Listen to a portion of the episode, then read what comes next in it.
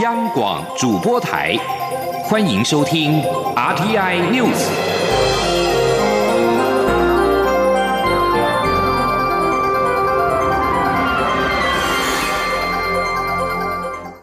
各位好，我是陈怡君，欢迎收听这节央广主播台提供给您的 RTI News。华府战略暨国际研究中心四月九号将举办《台湾关系法四十年与美台关系研讨会》，蔡英文总统将透过视讯专题演讲。这是继传统基金会之后，蔡总统第二度以视讯的方式参与华府智库的活动。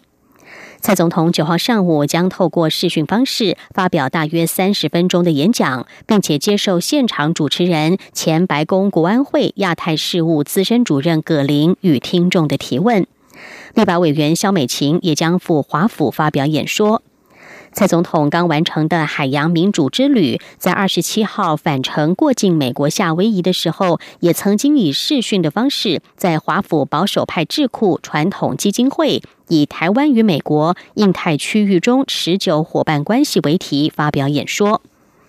另外，外交部将在四月一号前往立法院提出海洋民主之旅的成果报告。报告当中指出，此行除了让友邦感受我方情谊之外，也进一步的透过具体作为深化太平洋友邦的外交工作。同时，在过境美国的行程当中，也展现出台美友好关系。外交部认为，海洋民主之旅达到善尽国际义务与责任，深化友邦互信情谊，共同强化海巡合作，深化友邦医卫合作，以及提升妇女权益等七大成果。美国近期有不少有台的言论。前美国太平洋舰队司令史威福特二十号说，美军船舰航行台湾海峡是定期且正常的行动，与航经台湾东部海域一样。而美台军方之间交流往来有助区域稳定，中国不应该感到威胁。华府智库哈德逊研究所二十九号上午举行美国东北亚盟邦的未来研讨会。史威福特去年退休之后，曾经访问台湾，也曾与蔡英文总统会面。目前他担任麻省理工学院国际研究中心研究员。他在会中回答台湾媒体询问时表示，他支持美国长期以来的“一中”政策，而中国想统一台湾，必须是以台湾及中国两方都支持的方式进行。中国不应该使用武力威胁。而对于中国如果动武，美国是否驰援的假设性问题，他并没有直接回应，而是指出美国对自身法律的解释更宽松，像是美台军事交流上就有更多高层将领级的美军官员访台，双方之间互动往来也更加的频繁，这非常有注意。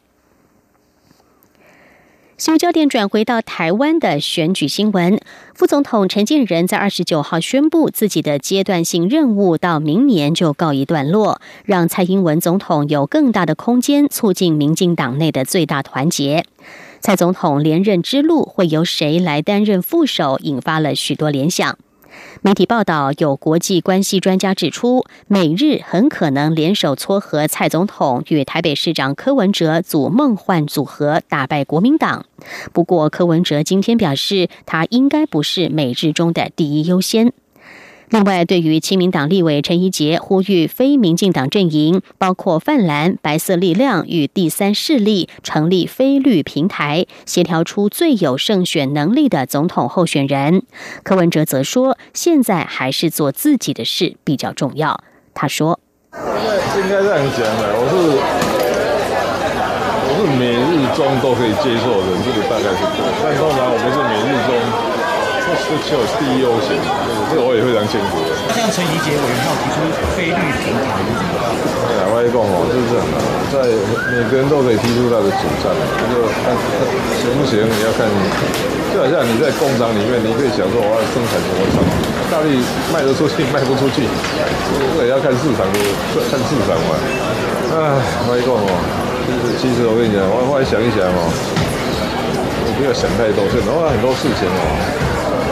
时间到了再处理，啊，平常还是做自己该做的事比较重要。台湾有许多的高山农场，风景都相当的宜人。而退辅会辖下的三座高山农场，近年积极转型为休闲游憩景点。由于退辅会与泰国皇家计划基金会长期有农业的合作，退辅会希望在这个基础上进一步争取泰国游客来台湾观光。为此，退辅会正在为泰国旅行业者研拟高山农场的套装行程，希望今年完成规划，并且推介给泰国业者。记者肖兆平的报道。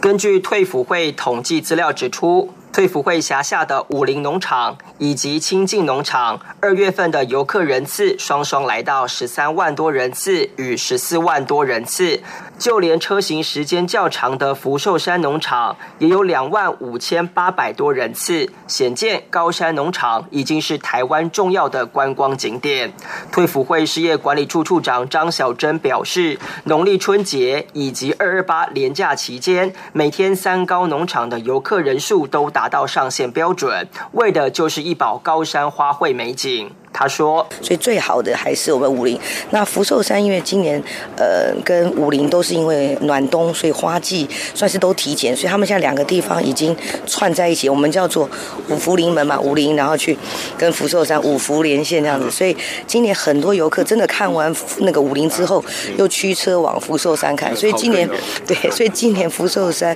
千姻缘的来客人数也大幅提升。所以这两个今年是很有很有看头，而且福寿。山预计从现在开始，三月中还可以一直看到四月上旬。武林则是樱花告一段落，现在紫藤慢慢出来。且在新南向政策指导下，退辅会希望吸引东南亚游客上山观光。在考量交通因素后，决定着手研拟高山农场的套装行程，准备要在今年推荐给泰国旅行业者。张小珍说：“推武林福寿山一种，或是亲近福寿山，我们会规划大概主要会是两个。从台中进出就是亲近福寿山，从桃园机场的话就是武林福寿山，然后再搭配他们可能还要去台北啊、哪里、宜兰啊或什么，就是可能是一个五天四夜或者是那个六天五夜的行程。那希望其中能够带到我们农场上面去。为了厚植高山观光亮点，退辅会不仅投入新台币上亿经费，在稳定道路边坡。”建物防水、设备更新等环境安全工作外，也积极搭配农产履历推广有机农产品，每一步都为高山农场开辟新经济。中央广播电台记者肖兆平采访报道。继续来关心美中贸易谈判的最新进展。美国和中国寻求解决关税冲突的第八轮经贸磋商，二十九号在北京落幕。美国总统川普的首席顾问科德洛二十九号指出，美方贸易谈判代表与中方做出了重大进展。美国财政部长梅努钦和贸易代表莱特海泽完成谈判，已经从北京返回美国。科德洛说，他们得到的最新讯息是，已经获得了更多的进展。而中国官媒新华社以一百七十四个字的讯息表示，双方讨论的协议有关的文本，并且取得新的进展。双方似乎已经进入对协议文本字斟字斟句酌的阶段。中国国务院副总理刘鹤将于下周应邀访美，在华盛顿举行第九轮的美中经贸高级级别磋商。美国总统川普悍然利用关税惩罚手段，企图达成他“美国优先”的政策主张，曾经引发众怒。从企业主管到盟国政府以及两党的国会议员都感到不满。不过，川普的一项努力倒是获得了海内外的一致支持，那就是中国必须改革恶劣的贸易手段。请听以下的专题报道。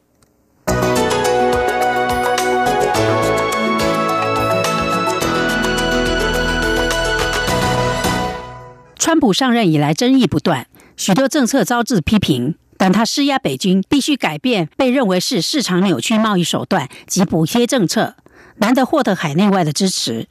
甚至是那些所谓逢川普必反的人，也不吝于给予掌声。路透社报道，在美国中国贸易谈判进入尾声之际，政界人物、企业主管和外交人士一致要求川普和他的谈判团队一定要坚持立场。要求中国必须进行有意义的结构性改革，以解决伤害美国、外国企业及工人的贸易关系问题。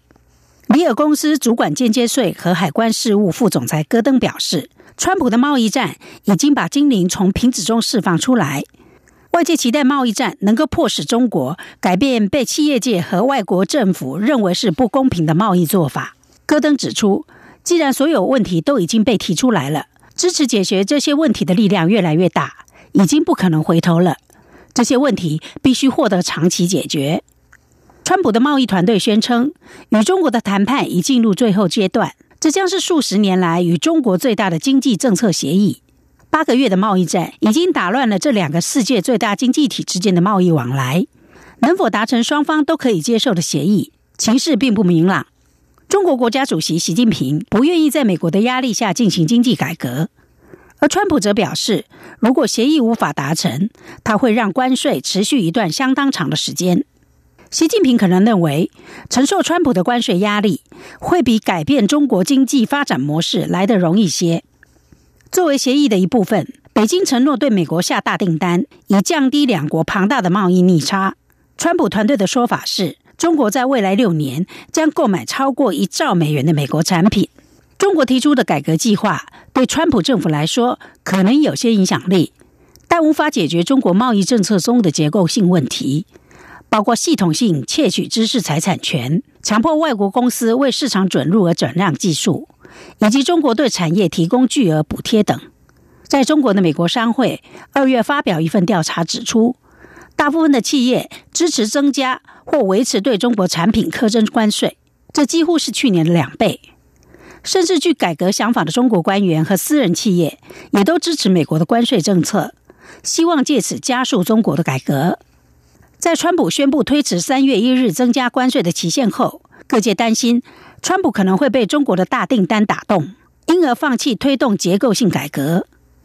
因此，游说人士、企业主管、外交界和美国两党国会议员都积极呼吁川普必须坚持立场。一度强烈反对川普政策的德州共和党联邦众议员布雷迪，现在也改变立场，表示：当我们希望中国购买更多美国产品时，更重要的是必须让中国达到国际标准。包括智慧财产权补贴、产能过剩，以及中国其他扭曲世界经济的政策。对中国贸易长期鹰派人物、参议院民主党领袖舒默也呼吁川普不要退缩。他在推特上指出，不能只是因为即将有协议，现在不是撤回两千亿美元关税的时候。欧洲联盟对中国强迫技术转移以及对市场准入的限制不满情绪，也和美国一样。主管贸易事务的欧盟执行委员马姆斯壮批评中国的贸易行为，指控滥用全球贸易规则。这个说法和美国贸易代表署如出一辙。马姆斯壮谴责中国模糊了国营和私人部门的界限，国家有过度的影响力，企业的智慧财产权遭窃取，间接或直接的国家补贴屡见不鲜。无论在国内外，都可以感受到这种冲击。但马姆斯壮表示。欧盟和美国的策略不同，他呼吁采取多边手段，例如欧盟、美国和日本联手，透过推动世界贸易组织的改革，彻底解决问题。不过，欧盟表示，尽管不赞同美国的单边行动，也没有人会同情北京。北京必须了解，改革势在必行。白宫贸易顾问威廉斯表示，川普早在多年前，甚至未参选总统前，就认为与中国的贸易问题必须解决，因此。认为川普会贸然接受一个坏协议是完全不正确的想法。如果是坏协议，总统会头也不回的离开。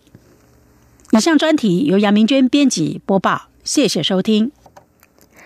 英国脱欧的进程越来越让人看不清。英国首相梅伊的脱欧协议二十九号第三度在国会闯关失败，同时要求梅伊下台的呼声再起。欧洲理事会主席图斯克推文表示，决定在四月十号召开欧盟高峰会应应。他更直言，欧盟现在已经完全准备好应应英国在四月十二号午夜无协议脱欧。英国脱欧前景陷入了混乱，英国媒体把矛头指向首相梅伊。《每日电讯报》今天报道，梅伊在谈判暂时延长英国在欧盟的会籍之后，就应该立刻辞职下台。英国脱欧变成了歹戏拖棚的脱欧，英媒也讽刺，从英国公投决定脱欧至今超过了一千天，仓鼠甚至都已经过完了他的一生。以上 T N News 由陈义军编辑播报，谢谢收听。相关的新闻，欢迎您上央广网站点选收听收看。我们的网址是 triple